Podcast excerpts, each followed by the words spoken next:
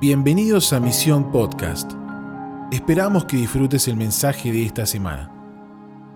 Para tener más información puedes ver la descripción de este podcast o visitar www.misioninstituto.com. ¿Cómo están? ¿Cómo están? Eh, qué lindo poder estar juntamente con ustedes. Vamos a disfrutar hoy. Entusiasmo, increíble, vamos. Pero perdónenme porque esto es medio complicado para mí. Pero es un privilegio poder estar una vez más compartiendo acá en intimidad con el amado. Hey, 2019 vivimos algo extraordinario. No sé cuántos salieron empoderados en el 2019 para ir más profundo con el Señor. ¿Cuántos estuvieron aquí en el 2019?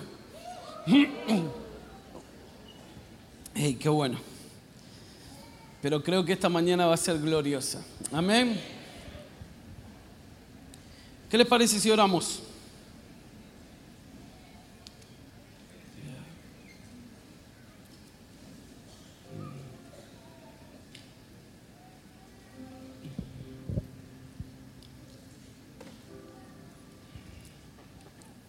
Jesús, te amamos.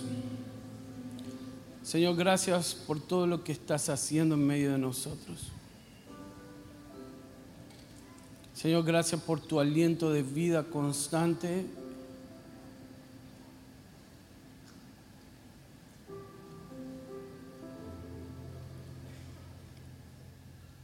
Pero gracias por alcanzarnos.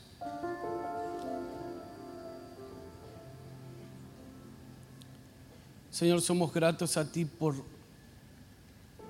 estar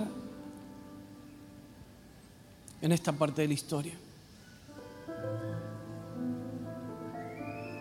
Padre, en el nombre de Jesús, enciende nuestros corazones aún más. Padre, te pedimos lo que no hemos visto, queremos ver. Lo que no hemos escuchado, queremos escuchar. Lo que no ha subido nuestro corazón, queremos que comience a subir.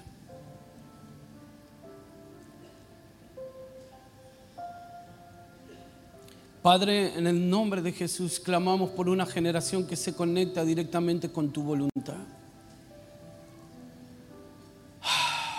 Padre, clamamos por una generación que su mayor deleite está en tu presencia. Padre, clamamos por una generación que vive para ser en la tierra como en el cielo. Padre, conéctanos con esa verdad. Queremos ser parte de esa generación que prepara el camino para tu venida. Señor, cuenta con nuestra voz, cuenta con todo lo que somos como edificadores de tu reino en esta generación. Padre, haz crecer amor y devoción en esta generación como nunca antes lo hemos visto en la historia. Padre, despiértanos a nuevos amores. Padre, despiértanos a nuevos amores. Despiértanos a la mayor responsabilidad de anunciar, edificar, construir y empoderar a otros para que tu reino se establezca con justicia, verdad y equidad. Padre, cuenta con nosotros en esta generación. Que no pase de nosotros la venida de tu reino. Señor, que no pase de nosotros la venida de tu reino. Si está en tu corazón, considéranos. Queremos ser edificadores. Padre, en esa mañana clamamos por espíritu de sabiduría y de revelación que nos lleva a conocer más a Cristo. Espíritu Santo, abre nuestros ojos para ver, abre nuestros oídos para escuchar más allá de las palabras que salen de la boca de tus mensajeros. Espíritu Santo, háblanos. Queremos escucharte en esta mañana aún más. Señor, que lo que comenzó ayer sea una edificación hasta el final. Queremos tu reino y amamos tu persona. En el nombre de Jesús. Amén. Amén. Creo que Dios está levantando personas con un carácter que están queriendo cooperar con la venida del reino. Eso lo estamos viendo en todo el desarrollo y lo vas a escuchar y no quiero que te aburras porque lo vas a escuchar repetitivamente todos estos días hasta que finalice el Congreso. Dios está levantando una generación comprometida con su voluntad, comprometida con su reino, pero todo el tiempo está diciendo, ¿Qué es lo que el cielo está hablando? ¿Qué es lo que Jesús está declarando a la diestra del Padre? ¿Y qué es lo que el Padre está ejecutando desde el trono? Y eso necesita conmover nuestro corazón, pero al mismo tiempo no solamente nos conmueve el corazón, sino que nos conecta directamente a una realidad. Si yo puedo ponerle un título al mensaje que voy a compartir en esta mañana, sería decisiones radicales. Ahora, el subtítulo de este mensaje es, ¿qué estás dispuesto a perder para ganar?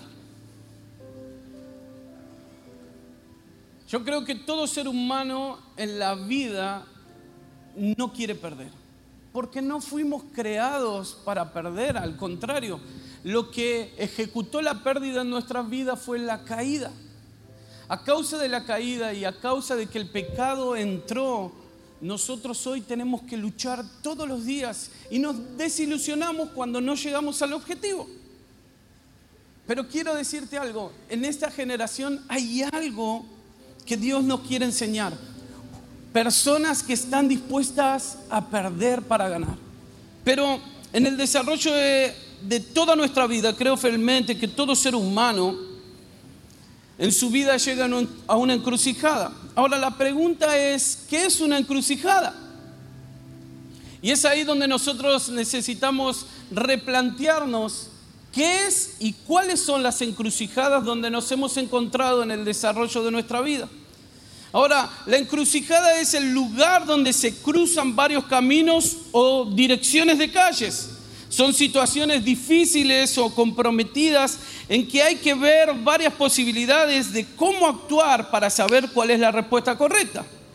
Ahora, ¿alguna vez te preguntaste por qué tantas veces tomé decisiones equivocadas? ¿Te lo preguntaste alguna vez? ¿Sí? A ver, levanta tu mano ahí donde estás. ¿Alguna vez te preguntaste, che, pero ¿por qué siempre elijo mal? Nos hemos dado cuenta en el desarrollo del tiempo que muchas veces elegimos mal porque no sabemos dónde estamos y hacia dónde nos dirigimos. El que sabe dónde está parado y hacia dónde se dirige siempre va a tomar decisiones correctas en la vida. ¿Saben por qué? Porque cuando entendemos el plan de Dios para cada uno de nosotros no vamos a estar negociando con los placeres de esta tierra cuando entendemos el plan de Dios en nuestra vida, la mayor encrucijada que vamos a tener es, ¿estoy dispuesto a perder para ganar? ¿Alguna vez estuviste dispuesto para ganar otra cosa? ¿O solamente tu mentalidad es, tengo que ganar, tengo que ganar, tengo que ganar? Y eso es lo que nos han enseñado. La humanidad y el desarrollo del mundo lo único que nos enseña son cinco pasos fáciles para ser mejores. Hay cinco pasos fáciles para tener mayor inteligencia. Cinco pasos fáciles para ser completamente extraordinario en la vida. Escuché a, a un amigo que estamos conociendo ahí con Marcos y él nos hablaba y decía, hey, perdimos tanto tiempo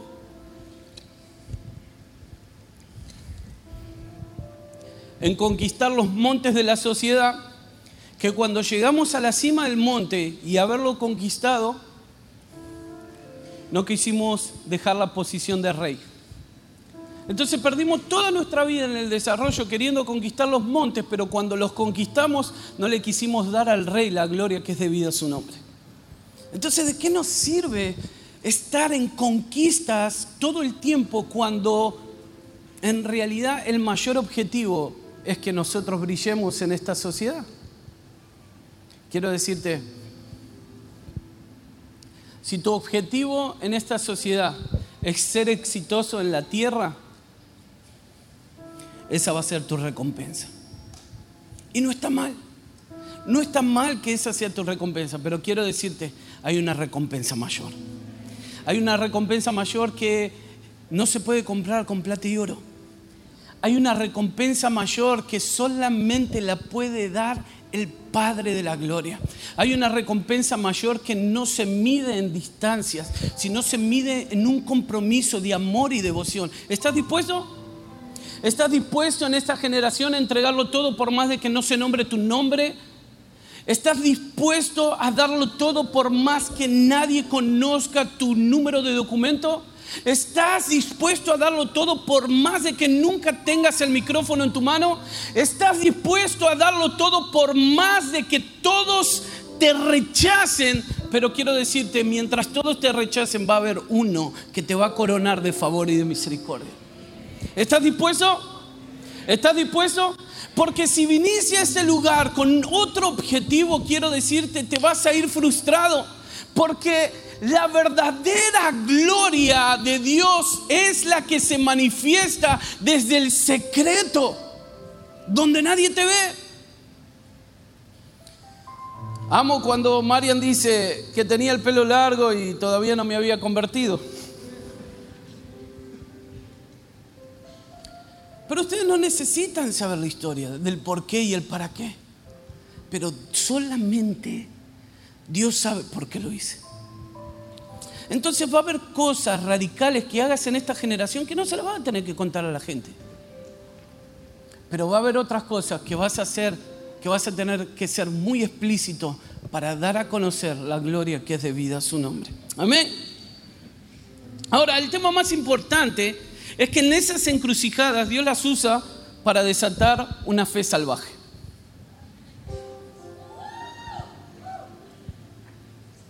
Todos dicen, ¡uh! Pero te quiero poner en el valle de sombra de muerte a ver si decís, ¡uh! Exacto.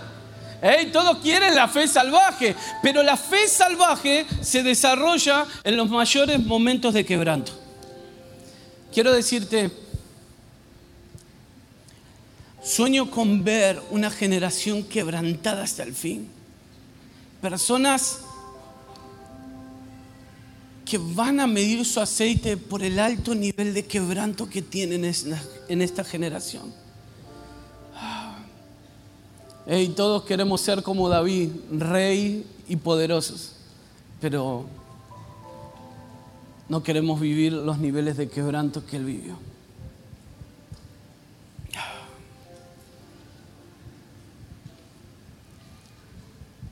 ¿Saben lo que amo del Evangelio? Lo puro y simple para entenderlo. Que no se necesita de muchas cosas, sino que se necesita de que el Señor encuentre un sí para siempre en tus labios. ¿Estás dispuesta a decir que sí? ¿Estás dispuesto a decir que sí? Hey, Marcos nos contaba ayer y él decía, yo dije que sí y él arruinó mi vida. ¿Estás dispuesto a decir que sí? ¿Por qué? Porque estoy haciendo estas pausas para que vos pienses en lo que estamos hablando. Porque Dios no requiere solamente un porcentaje de tu vida, Dios está queriendo el 100% de todo lo que vos haces. Por eso, ¿estás realmente dispuesto? ¿Estás realmente dispuesto?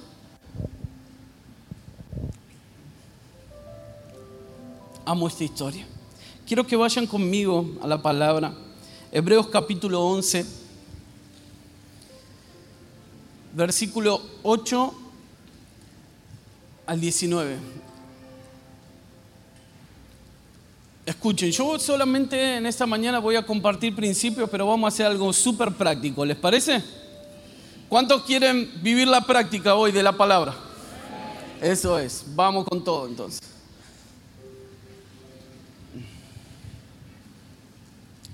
Dice Hebreos capítulo 11, versículo 8 en adelante. Dice, por la fe, Abraham siendo llamado obedeció para salir al lugar que había de recibir como herencia y salió sin saber dónde iba. Por la fe habitó como extranjero en la tierra prometida, como en tierra ajena, morando en tiendas con Isaac y Jacob, coherederos de la misma promesa. Quiero que leamos hasta el 11, ¿dale? Dice, porque esperaba la ciudad que tiene fundamentos, cuyo arquitecto y constructor es Dios. Por la fe también la misma Sara, siendo estéril, recibió fuerzas para concebir y dio a luz, aún fuera del tiempo de la edad, pero creyó que era fiel quien lo había prometido. Hay algo tan interesante en esa historia que me gusta mucho resaltar de que en todos los procesos que Abraham vivió en el recorrido de su historia, él desató una fe salvaje. Primeramente, en el plano general de la historia vemos la corrupción del hombre después de la caída, cómo fue destruyendo todo. Vemos un reinicio de la creación a través de Noé. Después de Noé empezó a ir de vuelta todo de mal en peor. Construyeron una torre de Babel, ¿se acuerdan? ¿Sí? Construyeron una torre de Babel y de una población que estaba completamente perdida, donde ellos tenían otros amores, donde invocaban a otros dioses, había tanta autosuficiencia en esa gente, Dios llama a una persona que representaba una familia. Y Dios lo llama a Abraham y le dice, sal de tu tierra, de tu parentela y de la casa de tus padres y yo te voy a llevar a una tierra prometida a una tierra donde fluye leche y miel, una tierra tan poderosa y de ti haré una gran nación. Ahora, Abraham solamente necesitó decir, sí Señor, te creo. Y él avanzó y empezó a caminar. Pero miren, algo extraordinario dice que todas las cosas que Abraham conquistó en todo el desarrollo de la historia fue por la fe. Quiero decirte, si no tenemos fe en esta generación, primer punto, es imposible agradar a Dios. Segundo punto, si no tenemos fe con acciones prácticas, todo lo que estamos hablando se va a diluir en el tiempo. ¿Qué es lo que quiero decirte? Vamos a ser súper cabezones entendidos, pero si no ponemos en práctica el entendimiento, la fe no se va a desarrollar. ¿Y qué es lo que pasa en el tiempo? Que cuando venga la gran tribulación, muchos van a negar ¿qué? ¿Van a negar qué? La fe. Porque lo que está en juego en el desarrollo de todo lo que estamos haciendo es la fe. Personas hoy en Argentina están perdiendo la fe por toda la crisis que está sucediendo alrededor. Entonces no creen más que Dios puede multiplicar la comida, no creen más que Dios puede cambiar la historia de Argentina, no creen que Dios va a multiplicar la comida en la casa. ¿Por qué? Porque perdieron la fe, porque están adulando si el gobierno toma buenas decisiones o si el dólar baja y sube. Pero ¿dónde están aquellos que van a desatar en medio de la crisis una fe salvaje y van a empezar a mirar como mirando al invisible y van a decir, Dios puede transformar todas las cosas a través de personas que están dispuestas a decirle sí? Ahora quiero decirte, quizás no se transforme el 100% de Argentina. Hey, pero demos la vida por la parte que nos tocó. Quizás no se revoluciona Argentina, quizás no vivamos un avivamiento de norte a sur, pero viví avivado todos los días con tu familia, viví avivado todos los días con tu iglesia local, viví avivado todos los días con esa pequeña colonia, con ese pequeño barrio donde Dios puso tu casa. Manifestar la gloria de Dios como nunca antes, desatar una fe salvaje, que tus vecinos sepan que en tu casa hay un ambiente del cielo en la tierra que todos puedan saber de que hay respuesta en la cuadra cuando el gobierno no te da. Entonces, ¿cuál es el Evangelio? ¿Cuál es el poder del Evangelio? Es que todos sepan que tu sí va a ser para siempre. Entonces la fe salvaje se desata cuando? La fe salvaje se desata en crisis. quiero anunciar a Argentina, naciones de la tierra, estamos a las puertas de vivir el mayor desarrollo de fe de la iglesia en el cuerpo de Cristo como nunca antes. Quiero decirte, podemos vivir primicias de lo que Jesús va a hacer hoy. Podemos vivir primicias de lo que Dios va a hacer cuando regrese hoy. Vamos a empezar a consumir de los poderes venideros. ¿Cuántos quieren consumir de esos poderes venideros? pero no, no solamente escuchando, necesitamos convertirnos en hacedores. Hoy estás en una encrucijada donde Dios te dice, ¿estás dispuesto a seguir creciendo en fe? Porque lo que está en juego acá es que tu fe no falle.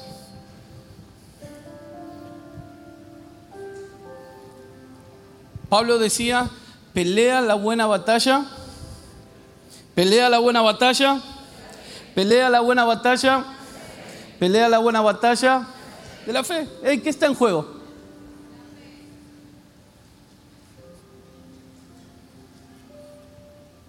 Esto lo contamos la otra vez.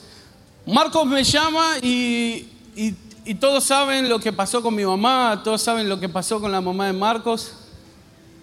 Y mis oraciones fue, Señor, no permitas que mi fe falle.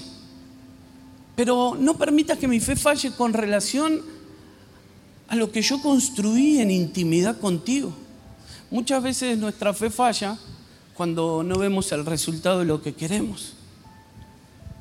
Y muchas veces hemos quebrado relaciones porque una vez te defraudó y tiraste a la basura todos los años de construcción, de amistad, de relación.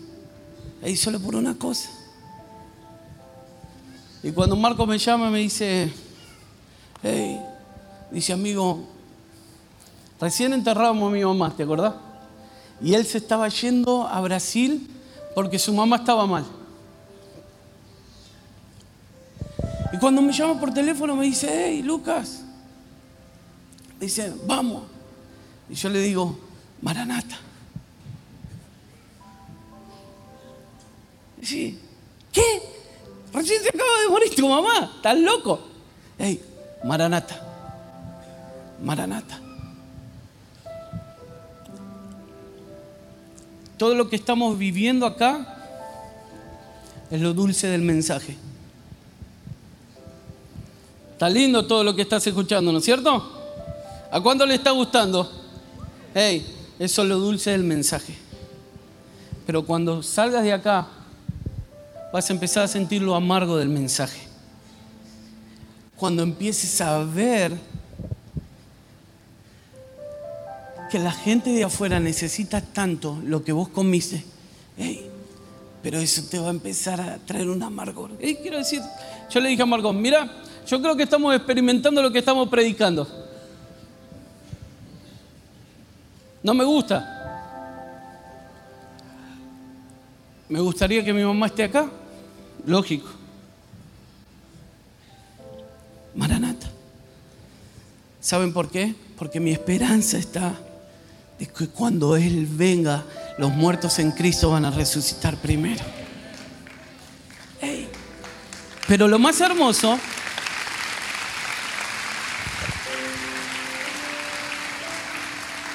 Lo más hermoso es que todo ojo lo verá.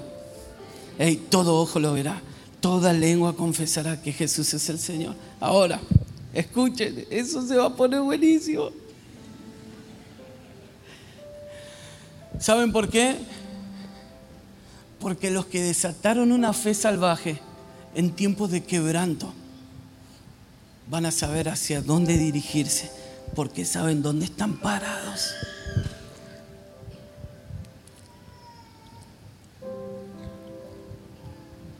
Pero el salir de tu tierra y de tu parentela y quiero que el que tenga oídos para oír, escuche.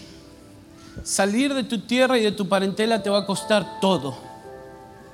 Todo. Salir de tu tierra y de tu parentela te va a costar todo. Dios está trayendo refuerzos a Argentina, pero Dios también está llevando refuerzos a las naciones. Pero quiero hoy dejártelo bien claro. Salir de tu tierra y de tu parentela te va a costar todo.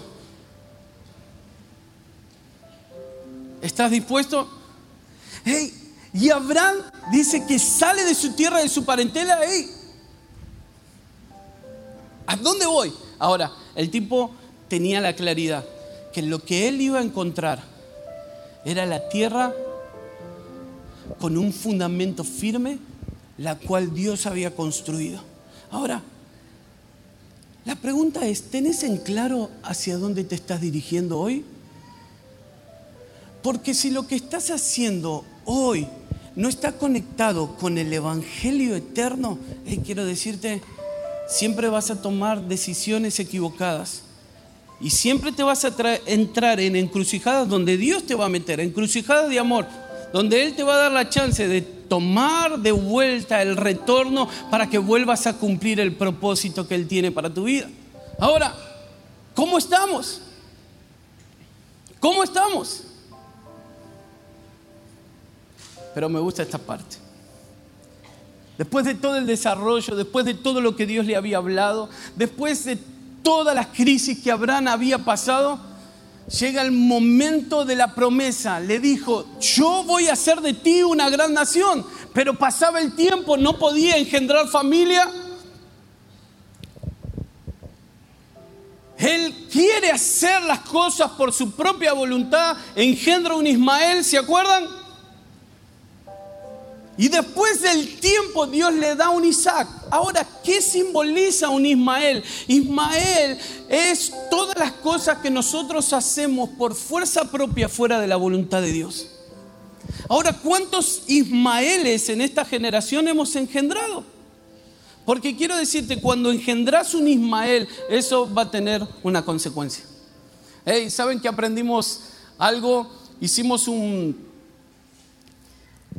un reto extremo de carácter y nos decían, toda mala acción tiene su consecuencia. Y quiero decirte, toda mala acción va a tener una consecuencia. Pero toda buena acción también tiene una recompensa.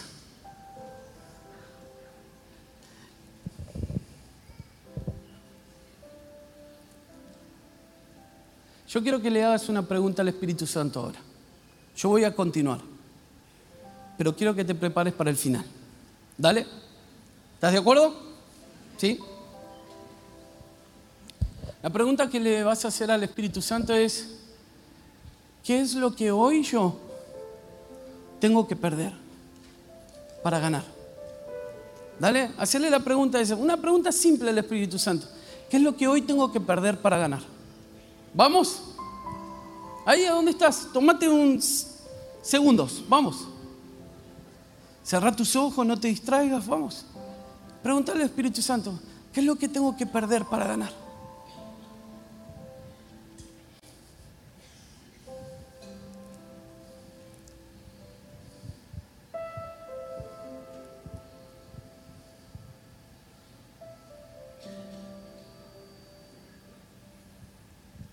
¿Listo? ¿Sí? Creo que todos tenemos la capacidad de escuchar al Espíritu Santo y creo que todos tenemos la capacidad de obedecer. Amén.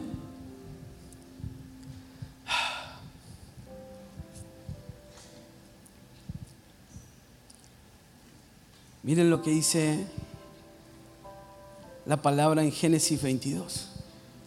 El hijo de la promesa llegó, Isaac estaba ahí y en ese momento Dios le dice, dame a tu hijo. Imagínense todo el desarrollo, todos los conflictos que él tuvo para obtener la promesa y cuando la promesa llegó, Dios se lo pide. Le dice, dame a tu hijo. Dice así la palabra del Señor, Génesis 22, 7. Entonces habló Isaac a Abraham. Ya Abraham había agarrado a su hijo, ya habían dejado el criado, ya le habían dicho a Sara que iban a subir, iban a adorar iban a bajar.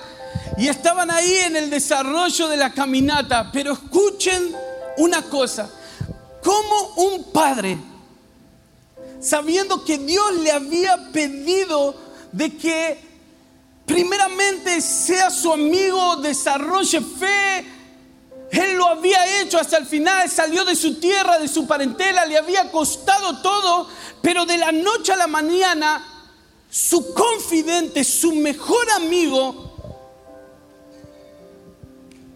de ser un hombre de fe, lo convierte en un asesino, diciéndole, dame tu hijo. Y Abraham le dice, bueno, está bien. Ahora, todos estamos leyendo linealmente la palabra, pero nadie se pone en la piel de ese hombre. ¿Saben lo que habrá sufrido ese hombre? Hey, subiendo la montaña con Isaac, viendo al hijo de la promesa y sabiendo de que el final iba a ser sacrificio. ¿Saben lo que estaba pasando ese hombre? Sufrimientos, pensando cómo Dios lo va a hacer. Pero yo te creo. Yo decidí decirte que sí. Desde el primer momento en que vos me llamaste, me dijiste que saliera de la tierra, de la parentela, de la casa de mis padres. Desde ese momento que dije sí, yo nunca dudé de decirte que no. Y ahora me está pidiendo lo que más quiero te lo voy a dar. Y en ese momento dice la palabra de Dios,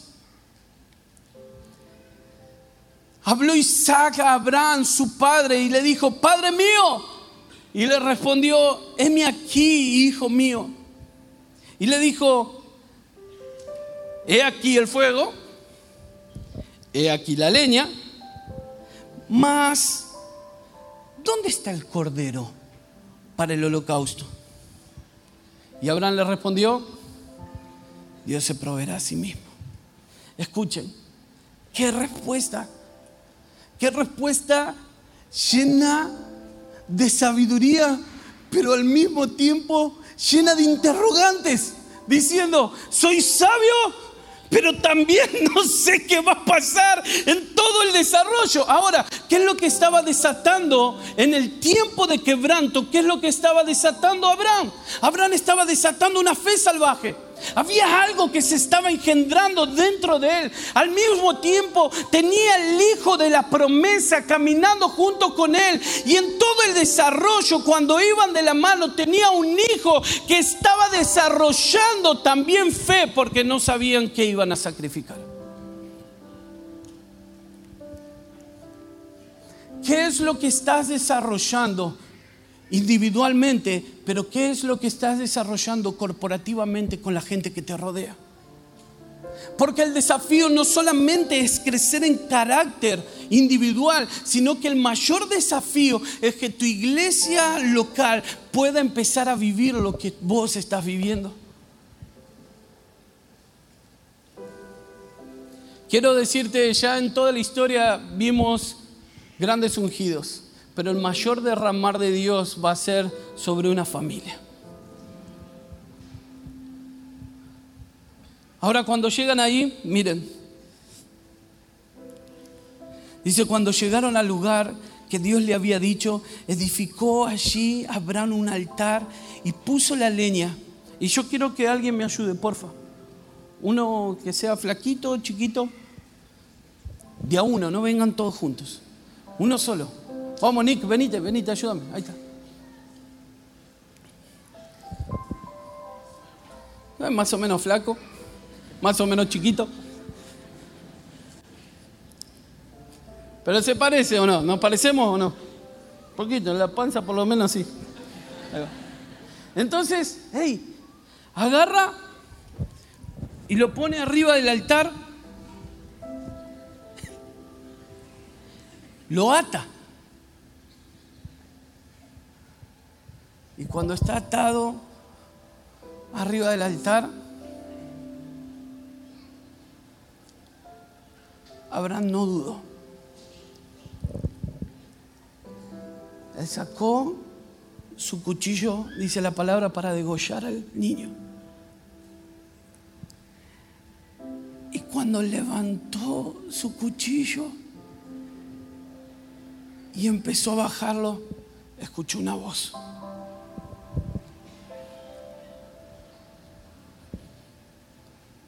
Hay veces que nosotros estamos, quizás no en un momento tan extremo como él, pero estamos en diferentes situaciones donde el Padre dice, y sacrifica lo que más amas. Y voy a decir, pero no puedo. ¿Qué es lo que llevó a ese hombre a querer sacrificar lo que más le costó? Es que Abraham sabía cuál era el carácter de Dios. El que conoce el carácter de Dios sabe que cuando Dios habla, Él no es mentiroso. Que Él lo que dijo lo va a prometer. Abraham sabía fielmente que si Él mataba al hijo de la promesa, Dios era tan Dios para resucitar al hijo de la promesa. Ahora, ¿qué se estaba probando en el corazón de Abraham? Dios solamente quería ver en el corazón de Abraham si él tenía el carácter del hijo. ¿Qué carácter del hijo, Lucas, me está diciendo? Dios quería ver si encontraba en Abraham el carácter de Cristo. ¿Cómo el carácter de Cristo? Sí, porque los que tienen el carácter de Cristo están dispuestos a entregarlo todo. ¿Qué es lo que fue probado ahí?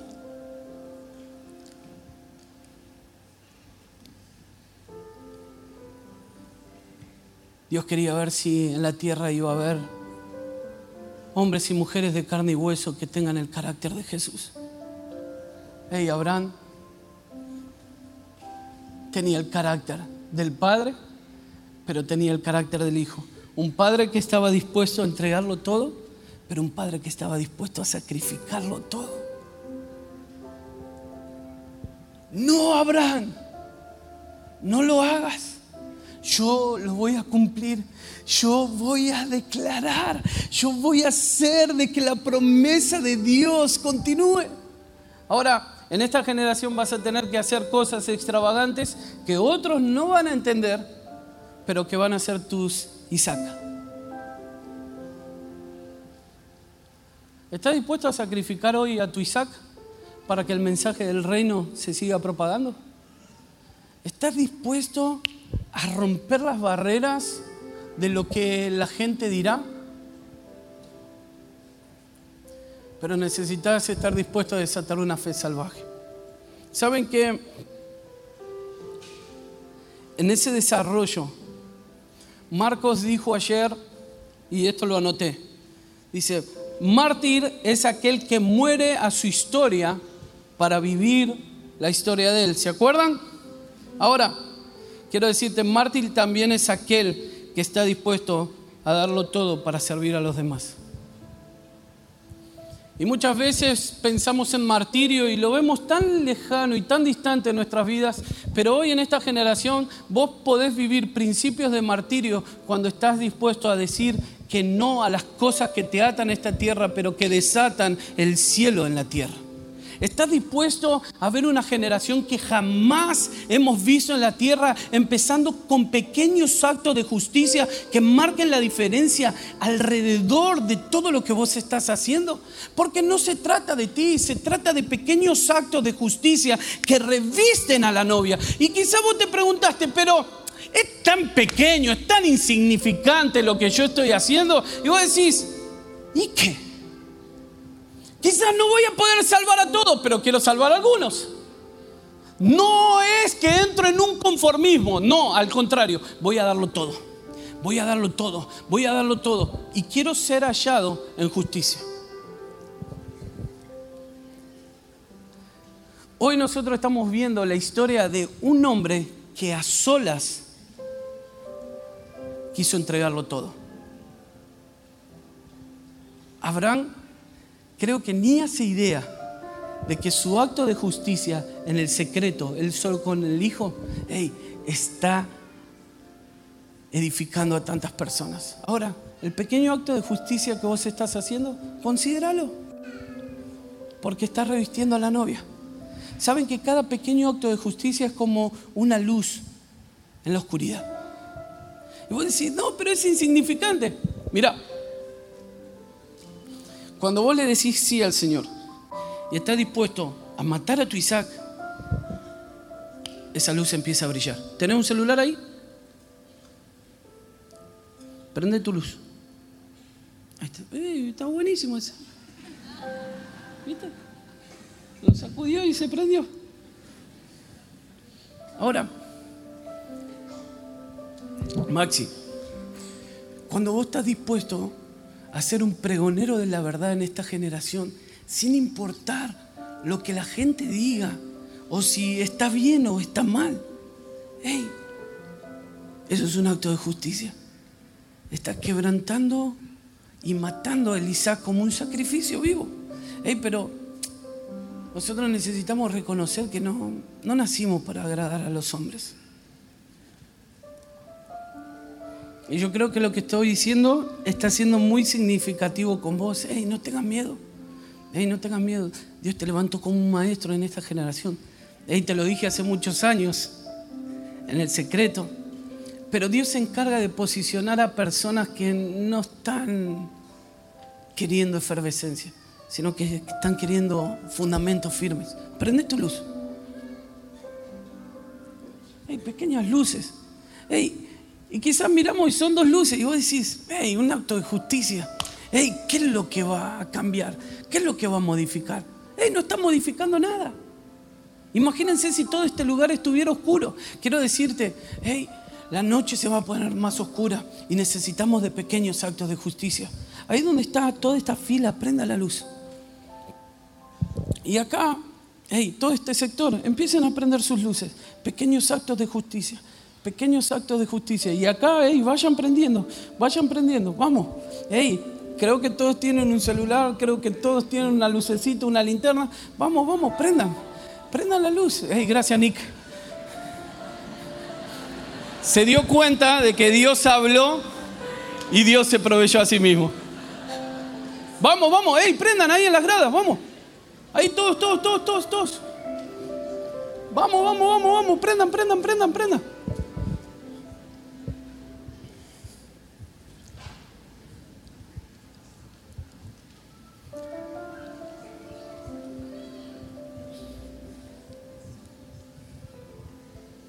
Pequeños actos de justicia.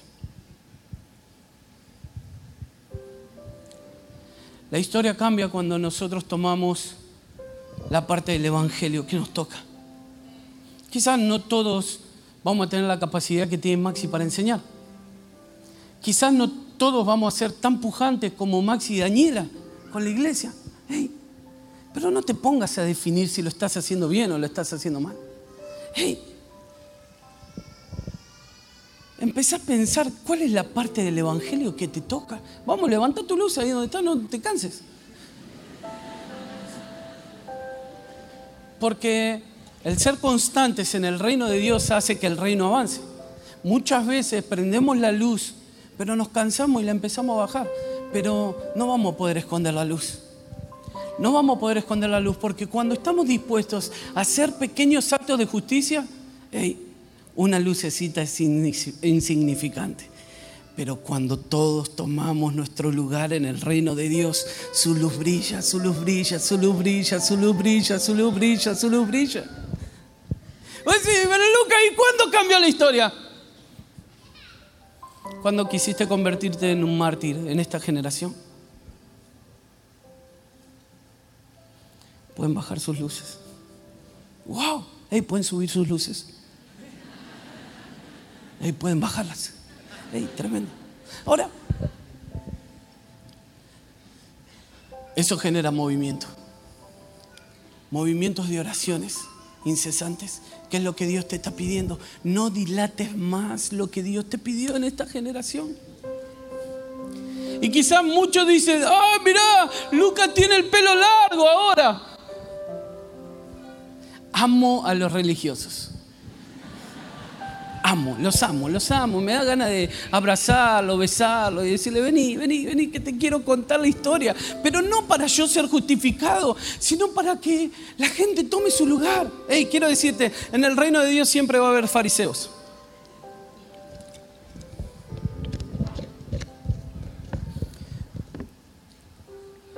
Pero Dios quiere enseñarte también a morir por ellos también.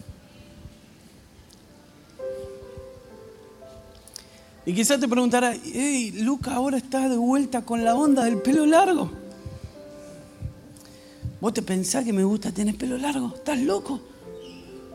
Me hace más gordo, más panzón, más la cara más redonda. ¿y por qué te lo dejaste, Lucas?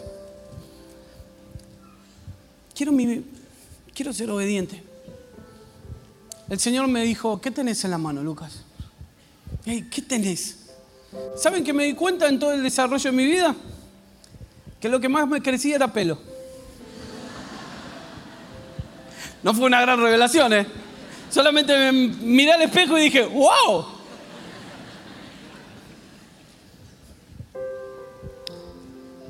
Pero hay muchos que no tienen.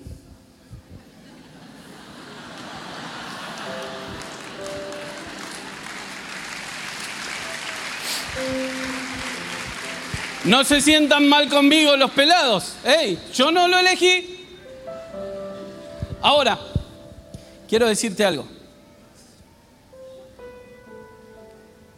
Le dije, Señor, yo quiero hacer algo con esto. Y él me dijo, Lucas, déjate crecer el pelo. Y cuando lo tengas en un largo considerado, cortátelo y donalo a los niños con cáncer. Y voy sí. ¿y eso qué? Y yo le dije, bueno, Señor, yo lo voy a hacer, pero yo te pido una milla extra. Que cuando ese niño se ponga la peluca, hey, vos lo sanes.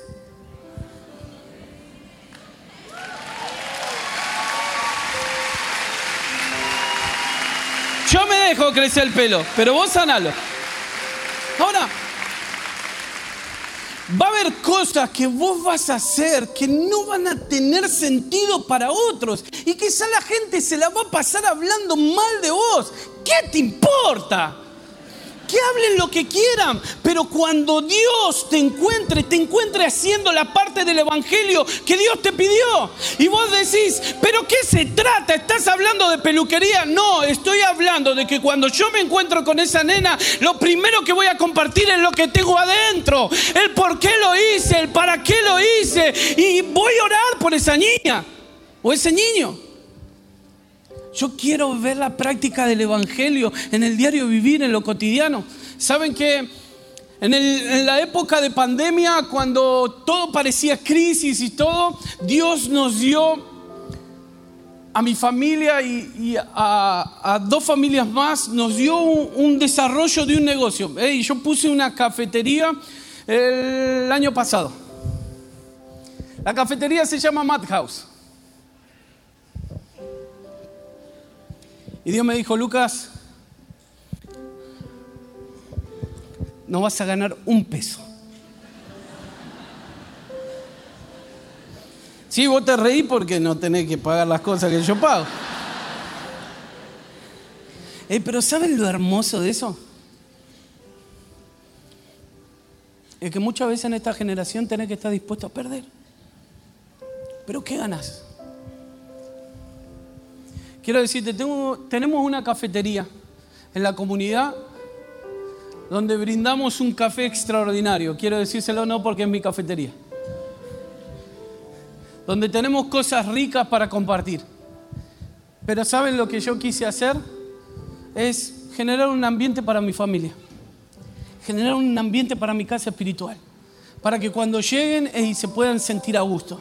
Eh, quiero decirte, no saco una moneda de ese local. Pero quiero decirte, estamos transformando la vida de cinco familias. No estoy dándole trabajo a media Argentina, le estoy dando trabajo a cinco familias. quiero decirte algo. se le está pagando a los empleados.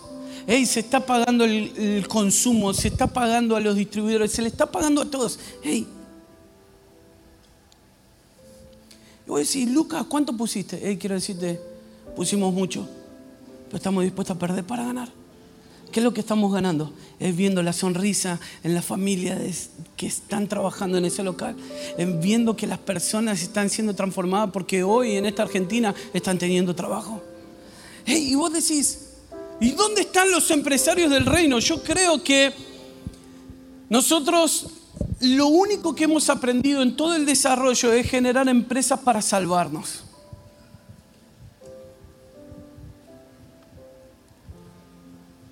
Pero a mí no me entra en la cabeza personas que tienen cinco empresas y no quieren dar el desarrollo a las misiones de una sola. ¿Cuál es la parte del Evangelio que te tocó? Hey Maxi, vení rápido, compartí.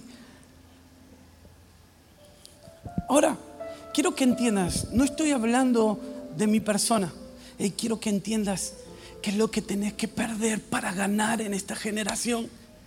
Hey, Dios me dijo, vas a tener ese negocio como una primicia para mí, pero quiero que entiendas algo.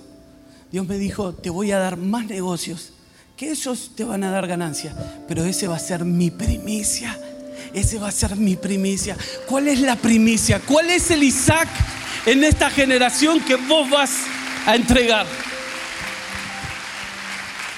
Maxi me compartió algo muy parecido y quiero que lo comparta lo de la fábrica.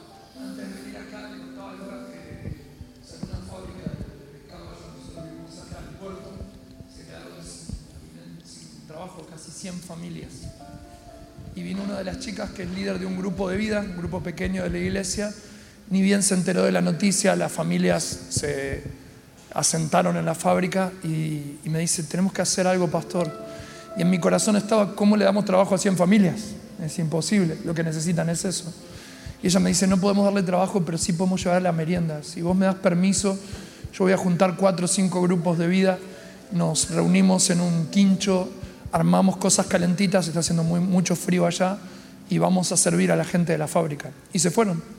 Se reunieron en un quincho, amasaron tortas, bizcochuelos, llevaron café caliente y se dieron cuenta que en la fábrica había bebés en pañales, merendaron con ellos, le presentaron a Jesús, oraron y la carga del corazón es siempre, bueno, parece que eso no alcanza. Sin embargo, le decía a Lucas que cuando me vine ahora, el gobierno había llamado a, la gente que estaba ahí para iniciar las conversaciones para reactivar la, fábrica. Entonces yo creo que pequeños actos de justicia, más allá de que se reactive o no, ¿no? producen esta transformación. Eso es, eso es. Gracias, Maxi. De nada,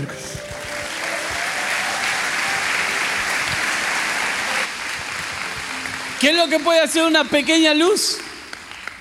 Es insignificante. Y como es insignificante, no lo hacemos. Hey, ¿Cuál es tu parte en el Evangelio? ¿Cuál es la parte que a vos te tocó? ¿Saben que escuchaba un testimonio? Era un podcast y estaban hablando, estaban teniendo un diálogo y le comenta uno al otro y le dice, mira, dice, vos no sabes, dice, estaba en Estados Unidos y, y pasé por, ¿cómo se dice Marquinhos? Drive-thru. Exacto, eso mismo. Dice, estaba en Starbucks y dice, pasé primero y dice, vi a una mujer atrás. Dice, y saltó algo en mi corazón y le quería pagar el café a la mujer. Entonces le dije al chico de la caja, hey, yo te pago mi café y el de atrás, hey, yo le voy a pagar y decirle a la mujer que es muy amada. Pasó y dice, hey, vos no sabes la sensación que sentía adentro. Dice, tenía como una adrenalina de ver cómo esa mujer abrazaba ese café, pero también recibía esa palabra. Y, y el del reportaje le dice, ¿sabe lo que, lo que está pasando? ¿Sabe lo que te estaba pasando por dentro?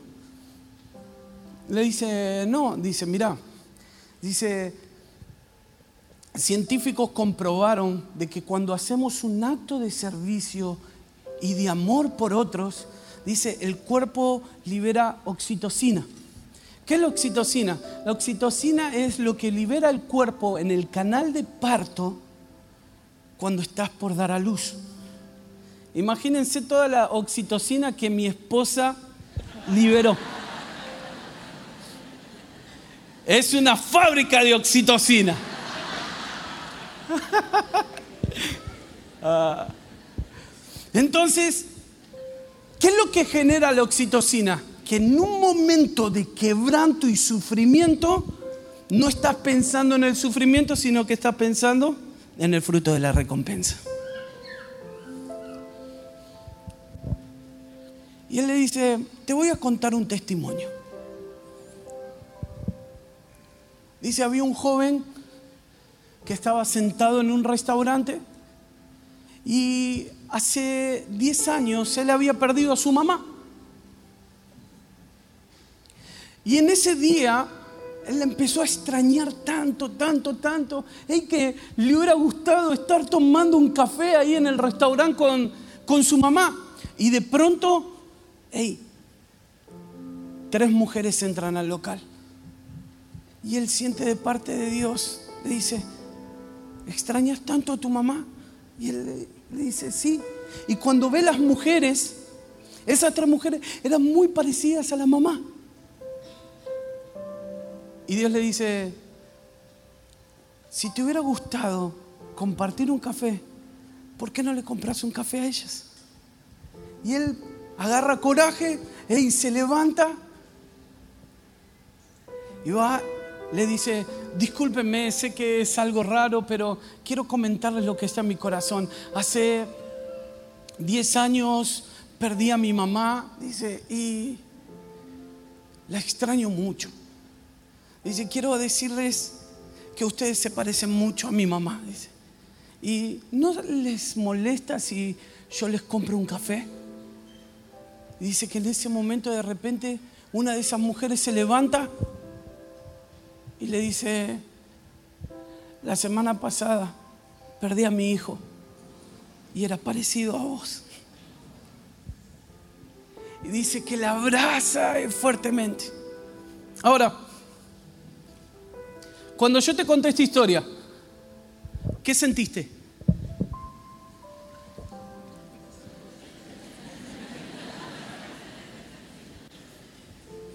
Hey, tu cuerpo en este preciso momento acabó de liberar oxitocina. Ahora, ¿por qué sucede eso? Porque cuando nosotros hacemos un acto de servicio para otros, el cuerpo libera esa oxitocina que también es producida desde un amor ferviente. Ahora, no solamente la recibe el que da, sino que también la recibe el que está recibiendo, pero también el que está escuchando. ¿Por qué te edifica tanto escuchar los testimonios? Porque en realidad necesitamos darnos cuenta que nosotros nacimos para servir a los demás. Una pequeña luz, una pequeña luz, una pequeña luz puede revestir de justicia a una generación una pequeña luz insignificante puede transformar todo a nuestro alrededor. imagínense Jesús. En los tres años y medio de su ministerio, el tipo liberando oxitocina por todos lados. Por eso él dijo, mejor es dar que recibir. Al mismo tiempo él dijo, yo vine para servir y no para ser servido. Cuando llegué a Buenos Aires, Dios me dijo, dice, vas a, vas a dar algo que te gusta mucho. Yo dije, bueno, decime qué. ¿Saben qué? Yo amo las zapatillas. Me gusta mucho. Tengo una historia con las zapatillas, pero no se las voy a contar. Pero yo amo mucho las zapatillas. Y, y uno sabe el valor que hoy tienen las zapatillas, ¿no es cierto?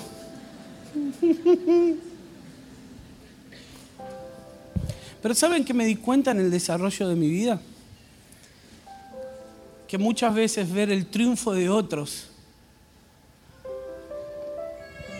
te hace entender tu mismo propósito. ¿Saben que cuando mis hijos nacieron yo dije, hey, a esto le voy a pasar el trapo cuando juega los jueguitos? Quiero decirte, los chicos crecieron. Hoy ellos me pasan el trapo a mí. Y encima me gozan. Pero bueno, pero hay alguien con quien yo me veo muy reflejado de mis hijos y es David, el Colorado de Fuego. Nunca vi una persona tan parecida a mí que vos decís, no puede ser tan igual.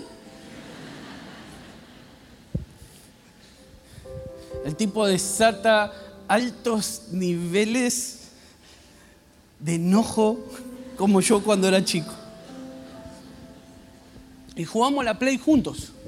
Yo sé jugar. Me gusta ganar cuando juego al FIFA. Hey, y a Mariano también, y a Marcos también. No soy el único pecador acá.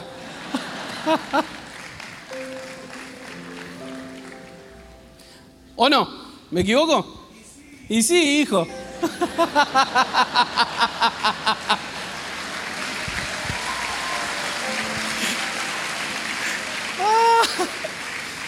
A todos nos gusta ganar, porque es real, nos gusta ganar. Y cuando perdés te sentís mal. Pero eso se va a revertir. Yo juego con mi hijo, pero yo sé lo que sucede si yo le gano. Yo sé lo que sucede después si yo le gano. Yo lo voy a tener que escuchar todo el día enojado. Y el tipo recaliente diciendo, no, no, no, no, no. Entonces, yo prefiero ver su felicidad, pero el precio de su felicidad es mi pérdida.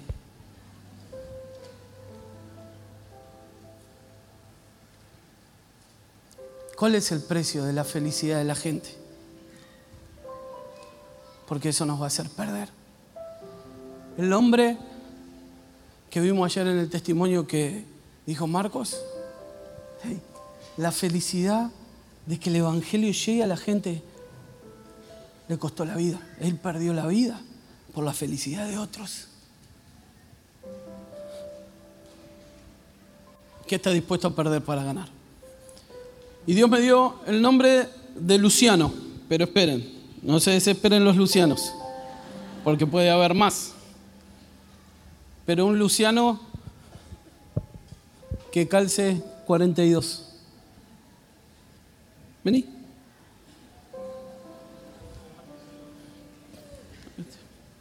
Venite por acá, Lucho.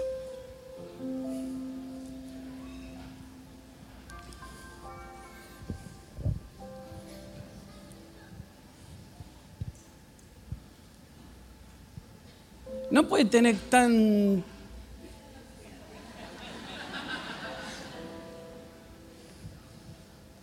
ustedes saben que lo conozco encima. Esto no está preparado. ¿eh? Ahora, mi tristeza es su felicidad, miren.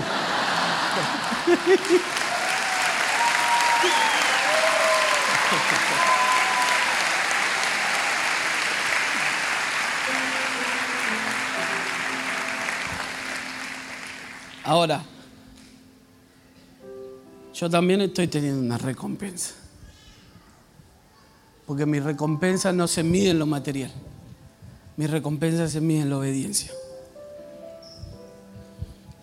Me quedan ocho minutos. Y vamos a hacerlo práctico. ¿Les parece? Pero antes de que te lleves mis zapatillas, que yo amo mucho, quiero decirte Dios te está dando un nuevo calzado. Y esto es profético. Dios te está revistiendo porque vas a correr. Y vas a correr en esta generación. Y Dios te trajo a este lugar para apagar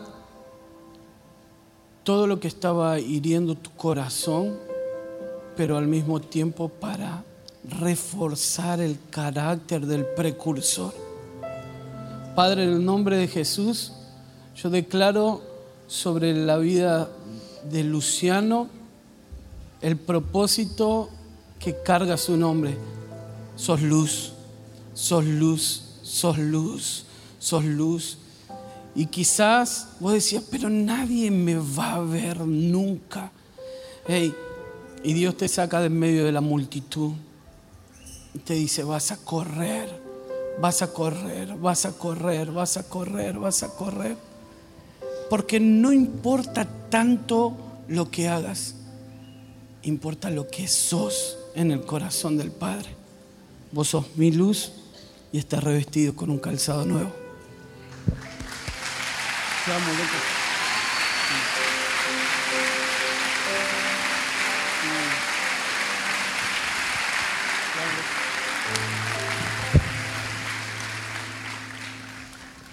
Entonces, cuando unos son revestidos, otros son descalzados.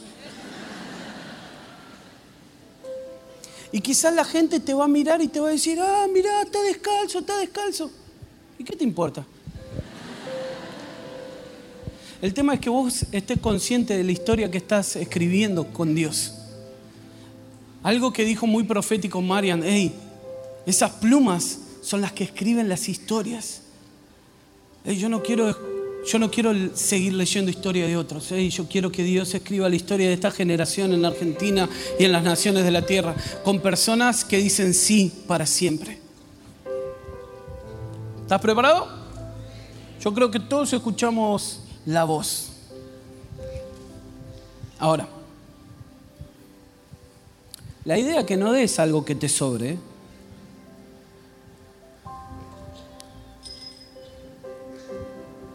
La idea es que hagas un acto de entrega, algo que te duela. Vos decís, yo quiero ser un mártir para Dios. Bueno, empieza hoy. Empieza hoy despojándote con las cosas que te apegan a esta tierra y que no te dejan ver el cielo abierto todos los días. Hey, ¿tenés que dar tu celular? Hey, ahora están temblando todos. ¿Vieron? Nadie quiere ser mártir ahora. Marian, estamos al horno. Ahora, escuchen. Porque quizás esto puede ser la puerta del infierno que te está agobiando toda tu vida. Y no te diste cuenta. Y vos estás cargando un pedacito del infierno, pero estás deseando el cielo abierto.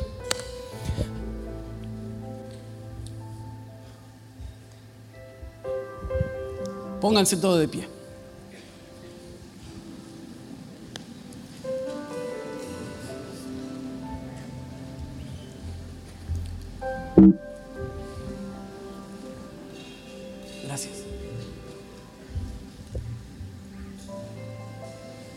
¿Ya está preparado? Vamos, porque vamos a hacer la práctica. Nos quedan cuatro minutos. ¿Sí? Yo ya no voy a hablar más. Solamente quiero que pongamos el Evangelio simple en acción. ¿Vamos? A la cuenta de uno, dos y tres, salí de tu asiento, busca a la persona que le vas a entregar algo. Vamos.